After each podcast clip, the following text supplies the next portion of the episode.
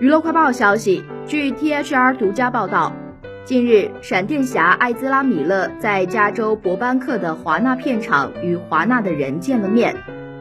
麻烦缠身的米勒向对方道了歉，并表达了对闪电侠的承诺。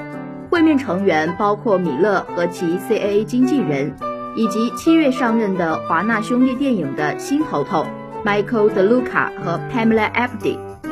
这是双方首次见面。米勒近日的一系列负面新闻影响了已定于二零二三年六月二十三号北美上映的《闪电侠》的前景。THR 报道表示，米勒并不在意这些负面新闻广泛流传，但很在意闪电侠的命运。据称，闪电侠是米勒最喜欢出演的角色之一。